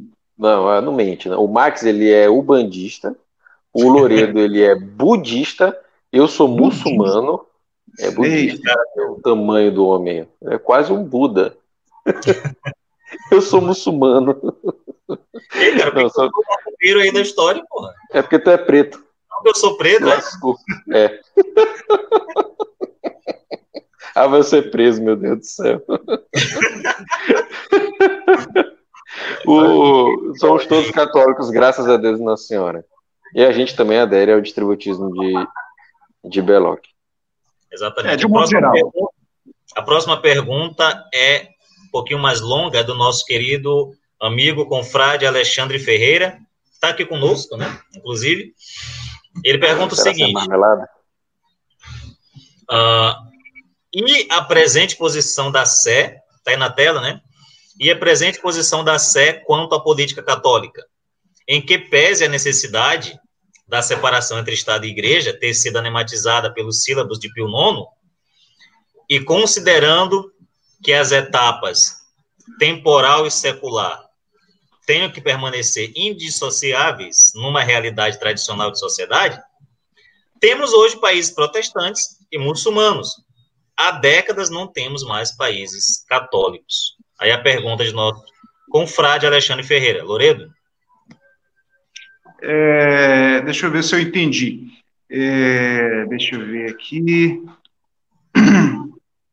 É, eu, eu acho que, eu acho que o, o grande problema em torno dessa questão do Estado católico é, é a confusão que não raro as pessoas fazem entre separação de um lado e distinção de outro. É, não, é, os católicos é, tradicionais, isso é redundância, mas tudo bem, vamos colocar. Os, os, católicos tradicionais ou tradicionalistas defendem a indispensabilidade do, do, do Estado católico, porque, primeiro, o, o, magistério infalível assim o definiu, e, do, e, e, e nos seguintes termos: é, são dois poderes distintos, o poder espiritual representado pela igreja e o poder temporal representado pelo, pela autoridade pública, é, são distintos, mas devem permanecer unidos, ordenados a, a, a, a, a, vocação última do homem, que é a bem-aventurança eterna, que é a visão beatífica. Ou seja, eles são distintos, porém unidos. Não são separados, não devem ser separados. Uma vez que o homem é uma é, possui alma, corpo e alma, e possui aqui as suas necessidades físicas, suas necessidades temporais, mas sempre em face, sempre em vista, sempre ordenado à sua vocação última, que é a fruição da bem-aventurança eterna, que é a salvação de sua própria alma, é, é conveniente, é, important, é importante que a autoridade pública reconheça, primeiramente, faça o devido tributo à Igreja de Nosso Senhor Jesus Cristo, que é a Igreja Católica, a Igreja de Roma, e reconheça o papel social importantíssimo que a igreja tem a desempenhar. Papel indispensável, por sinal. Então, não se trata de dar poder, aos, poder político aos padres, mas unicamente de o um poder político reconhecer o papel fundamental e indispensável que a igreja tem a desempenhar na sociedade. Acho que ficou, ficou claro. E o, o Alexandre menciona a questão do posicionamento da Santa Sé é, que pode-se dizer que é o posicionamento da Santa Sé nos últimos 50, 60 anos. Olha o Mélio se escondendo aí. O posicionamento da Santa Sé nos últimos 50, 60 anos, é, de rigor, após o, o Concílio Vaticano II. É, é um posicionamento lamentável, contraditório com o magistério infalível da Igreja, mas como eles nunca puderam definir dogmaticamente alguma orientação no sentido da laicidade do Estado, e nem o conseguiriam, porque o Espírito Santo não deixaria, cabe a nós, católicos, ciosos, ciosos de sua fé, é, permanecer, permanecermos, permanecer fiéis ao ensinamento tradicional da igreja. Que me perdoe o Papa Francisco, eu reverencio, eu acato, eu, meu Papa, mas é, aquela velha história do, do amigo de Platão, né? É, parafraseando quem cunhou essa frase, é, eu, sou, eu, eu, eu sou obediente ao Papa, mas sou mais obediente a Deus. Então, é, ou seja, o, o, o, filósofo diz que é amigo de Platão, mas é mais amigo ainda da verdade. Então, o posicionamento do católico responsável, é, que, que, que cioso de sua fé, é pela é pela, pela fidelidade ao ensinamento tradicional, dogmático e infalível da igreja. Então, é isso. Eu acho que não sei se eu respondi, mas é, era a consideração que eu queria fazer. Sim, sim. Muito bem, vamos para a próxima. Pô, eu não, eu não respondi é. nada, seu posto. Vamos pular e tu já emenda na próxima aí. Aqui, ó. É uma pergunta interessante. Fala demais, Médio. Esse livro é muito bom, cara. Recomendação de leitura aí, ó. Muito bom. Do liberalismo à apostasia.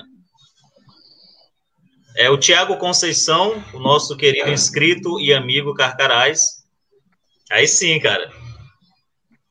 Show. É só porrada, hein? Só porrada. Vai lá, Tiago Conceição. Então, Tiago Conceição, mais um aí, ó.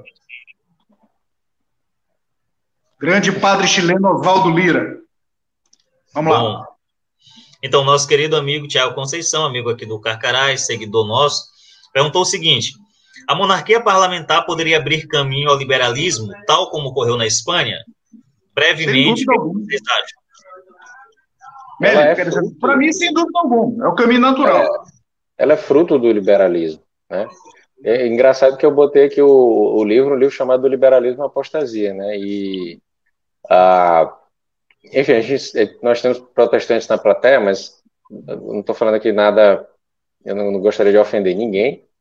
Estou falando claro. coisas, vou falar coisas que são frutos de estudo mesmo. Inclusive, esse próprio livro do Monsenhor Marcelo Lefebvre, ele explica que a origem, é, toda a origem do, do, desse liberalismo se deu com a Revolução Protestante, né? que trouxe uma coisa chamada liberdade de consciência, principalmente no quesito da liberdade religiosa.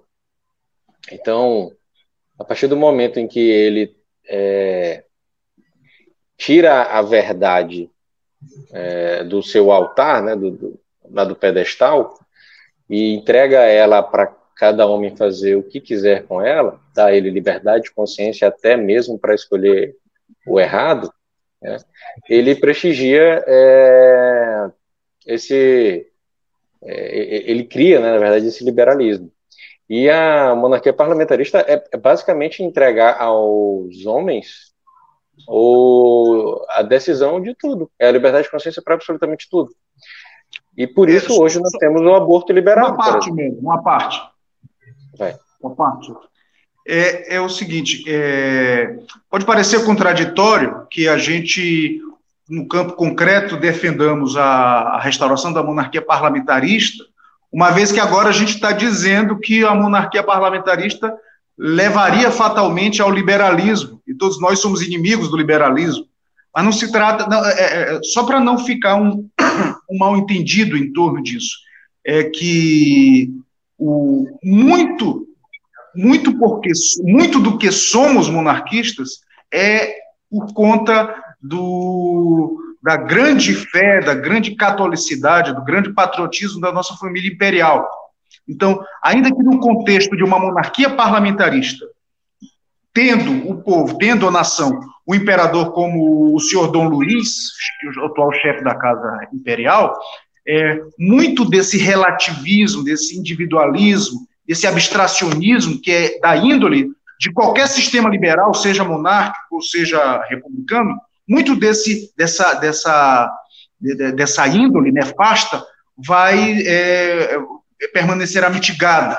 Não diria suprimida, não digo que será suprimida, mas muito se diluirá em face da atuação de uma família imperial católica.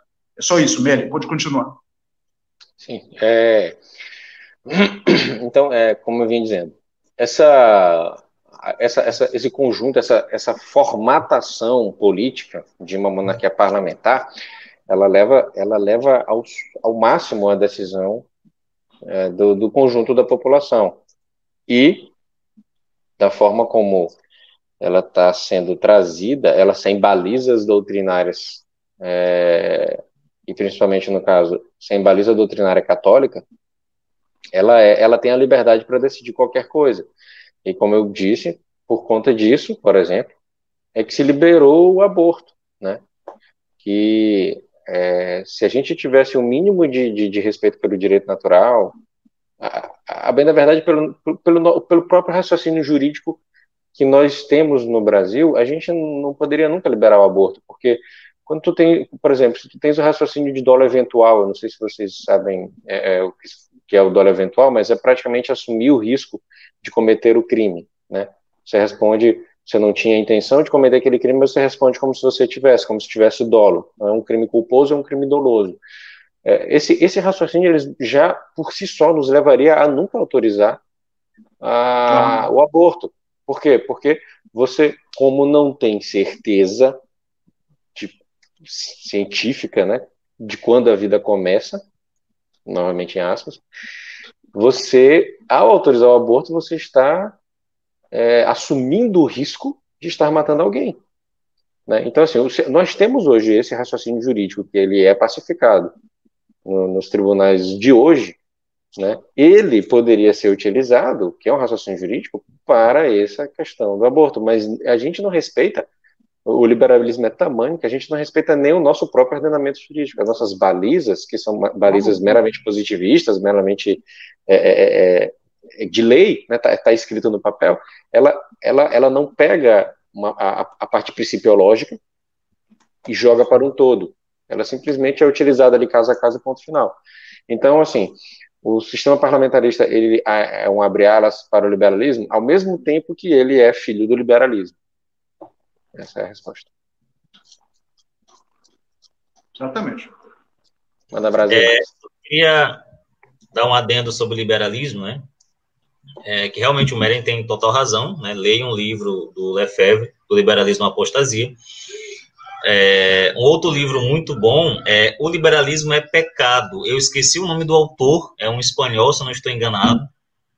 O Liberalismo é Pecado. Então, Monsenhor Félix de Sarda, e Salvani. Perfeito, Exatamente. Isso. Então, é, procurem aí, fica como indicação para quem quiser se aprofundar no assunto.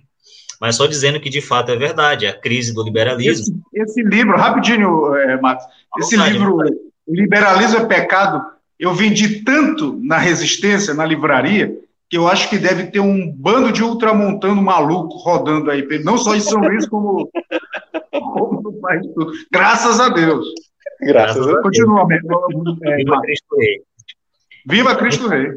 Essa crise do liberalismo da igreja, né, ela atingiu o cúmulo, ali o ápice, ali pelo final do século XIX, que era a altura que o pensamento liberal de 1789 ele circulava como vento, né, como, como se diz.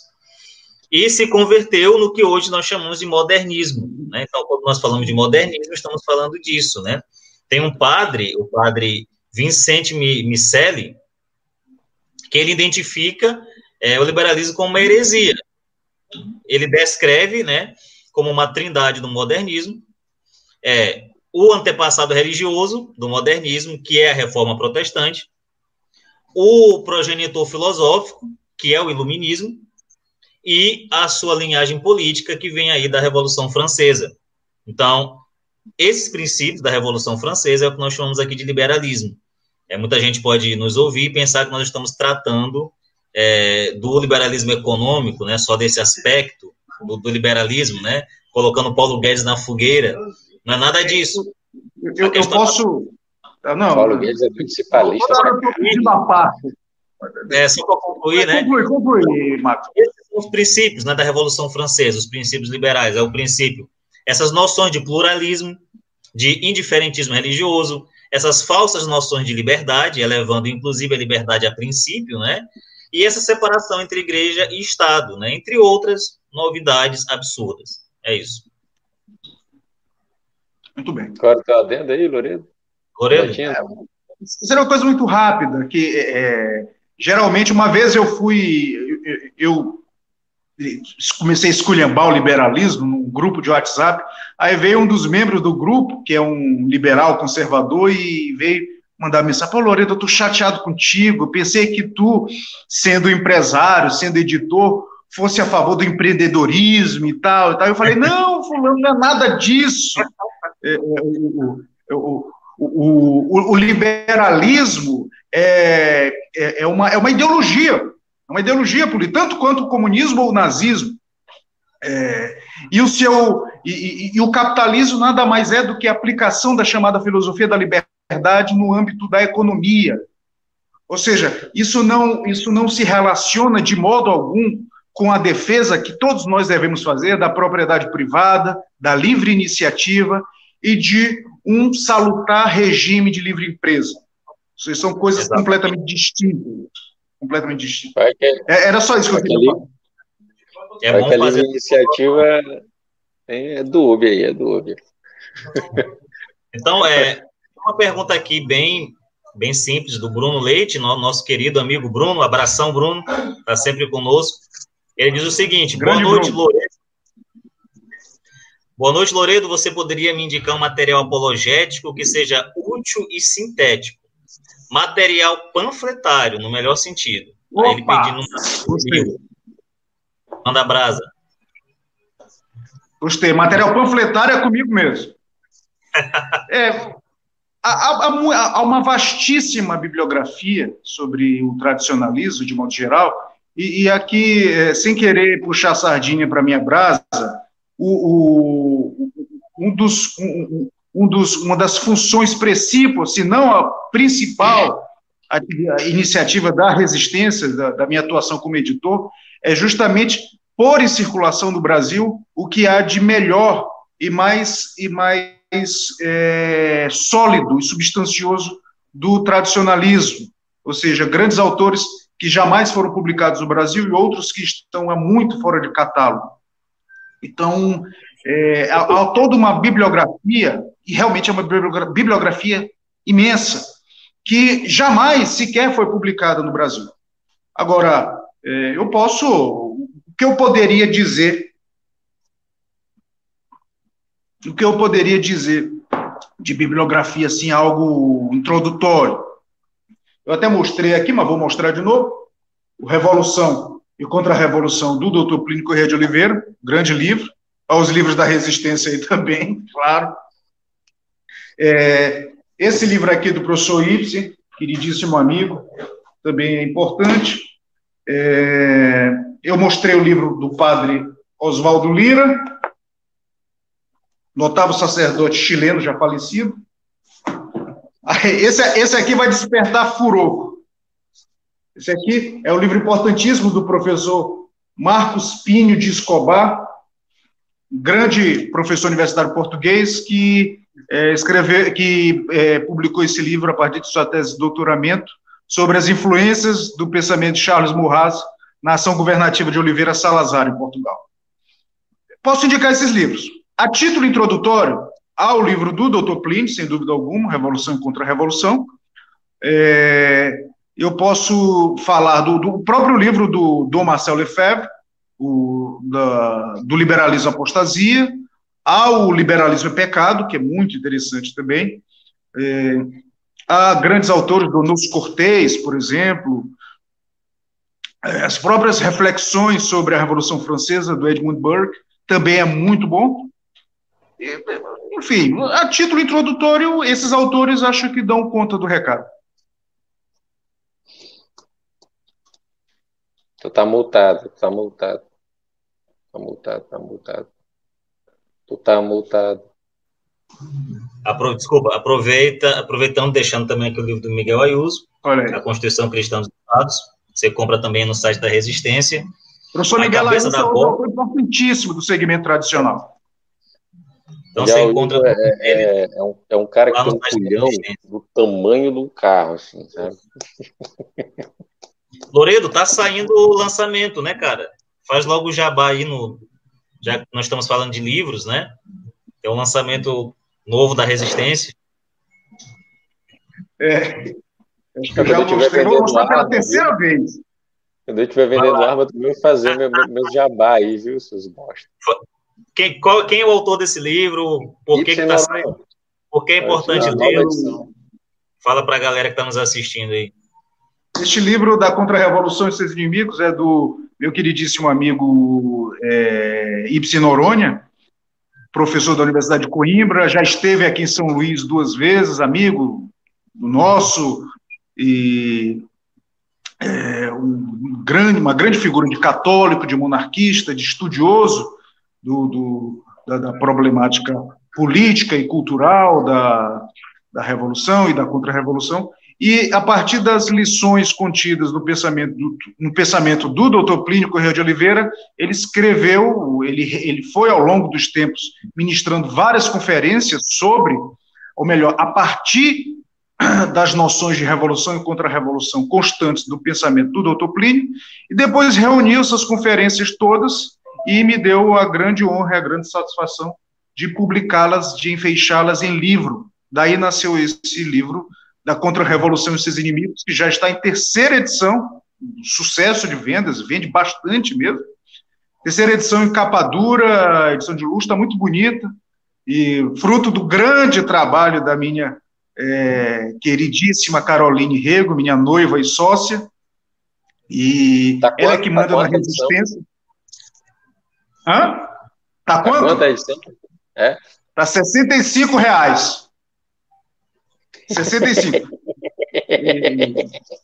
é, capa dura, né? Dinheiro! Edição de luxo, né? Edição de luxo. Dinheiro. Eu tenho aqui a, segunda edição, mas eu Essa vou comprar... é a segunda edição, bem.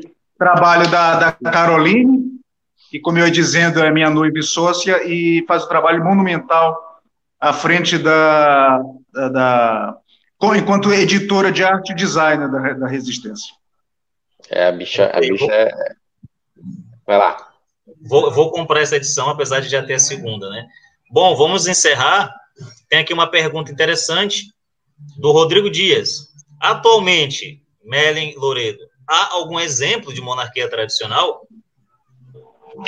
Infelizmente não, justamente porque pela é, paulatina destruição do sistema tradicional ao longo dos séculos e pelo advento da modernidade é, liberal.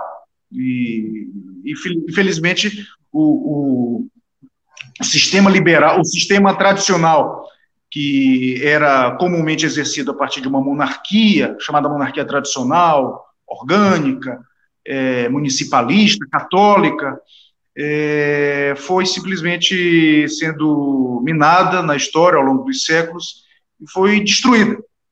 E, infelizmente, não há hoje em dia nenhum tipo de monarquia tradicional.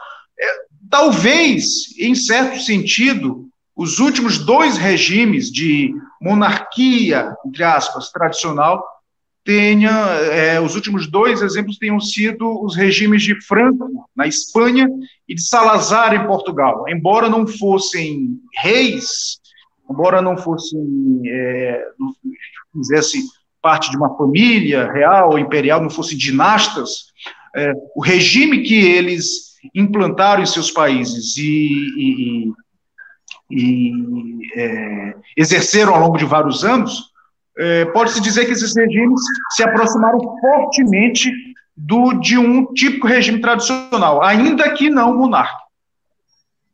É, o, a resposta do Rodrigo ela, ela, é, ela é mais complexa é, para a atualidade. Né? Ah, historicamente falando, o Loredo já, já completou, mas vamos lá. Gente, nós falamos de algumas instituições, né? Ah, na verdade, as instituições da, da monarquia tradicional. Essas instituições elas estão plenamente vivas em, em vários lugares do mundo. É, nós temos, é, quando eu citei a, a cidade de Stas Hollow, né, no, no seriado Gilmore Girls, é porque é assim, literalmente é assim em alguns, alguns municípios dos Estados Unidos. Lá é, o, o, municipalismo ele tem uma, uma pegada muito, eu vou falar assim, né, uma pegada muito forte. É, e alguns municípios lá, de fato, são da forma como eu é, narrei aqui. Então, assim, um dos, dos agentes, dos atores da monarquia tradicional, ele existe plenamente hoje em, no Canadá também existe assim, em outros, em outros vários países nós temos o municipalismo pra, em prática, né?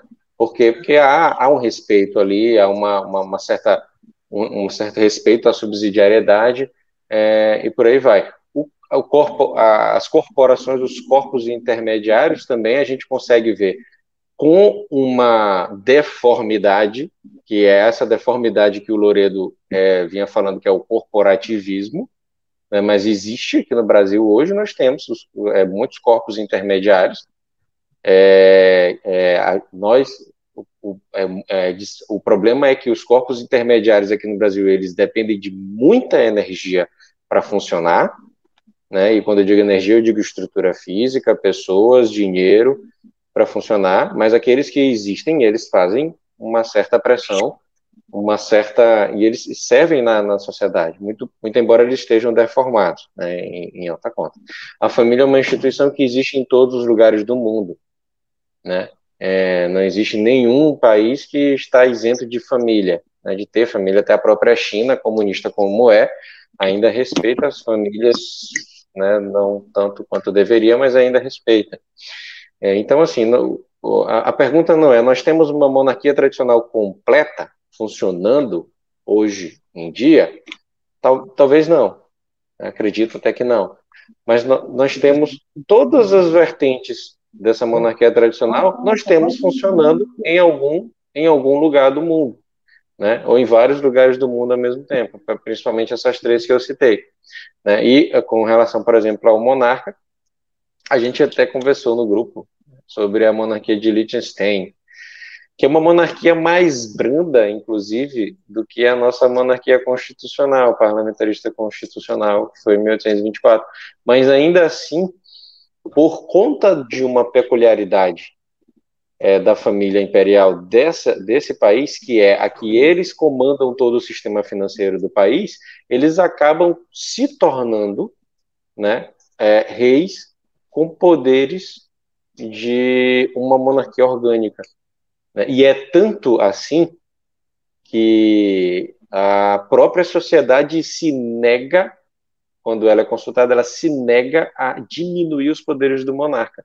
Por quê? Porque eles ganharam esse status não através da organicidade, né, mas através da sua atuação como família dinástica, principalmente naquilo que lhe foi confiado, que foi o sistema financeiro do país.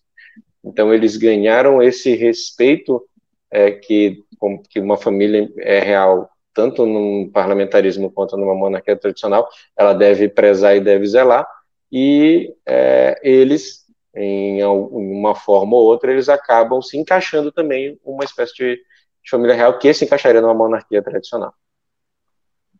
Exatamente. Muito bem. Bom, é, já encerrando e agradecendo a presença de todo mundo, tem gente que está aqui desde o começo, a participação no chat foi muito boa, né? Muita gente comentou. Obviamente, não vai dar para responder tudo. Outras perguntas nós não colocamos na tela porque foram respondidas, né? Durante as falas aí do, do Loredo e do Meren. Então é isso. Eu agradeço muitíssimo a presença do meu amigo Loredo, do nosso confrade Meren, o pessoal aí do Círculo Monárquico de São Luís, que nos concedeu a honra desta live. Eu espero que possa acontecer mais vezes, né? Até para responder outras questões que podem surgir, que o tema é vastíssimo. Duas horas não dá nem para começar, né? Não nem para fazer a primeira camada do bolo. Então, fica aqui o convite, venham mais vezes, né? O Carcarás, o canal aqui, está aberto e é de vocês, né? Sintam-se em casa. E só para terminar, eu queria colocar um comentário aqui do nosso amigo Ricardo, né? Ricardo Santos. Ele diz o seguinte: anarcomonarquismo que é o lance. o lance é esse, Loredo? É o anarcomonarquismo? É, eu não diria que, que, é, que é esse o lance, é, ainda que pareça, parece, a, a, aos olhos liberais parece uma questão de, de anarco-monarquismo. Ah, na verdade, não, é só o boa, é só a boa e velha monarquia católica tradicional dos antigos. É isso aí. Mais uma vez, obrigado a todos que nos ouviram.